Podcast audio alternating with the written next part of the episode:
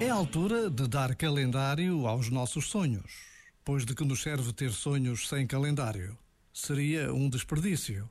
E de que nos serve um calendário sem sonhos? Seria um aborrecimento.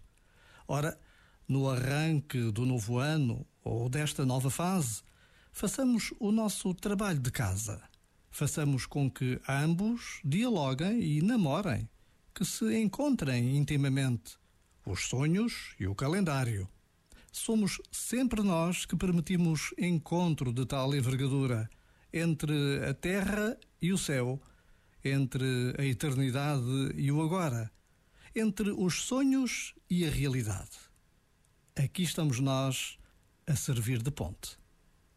Já agora, vale a pena pensar nisto. Este momento está disponível em podcast no site e na app.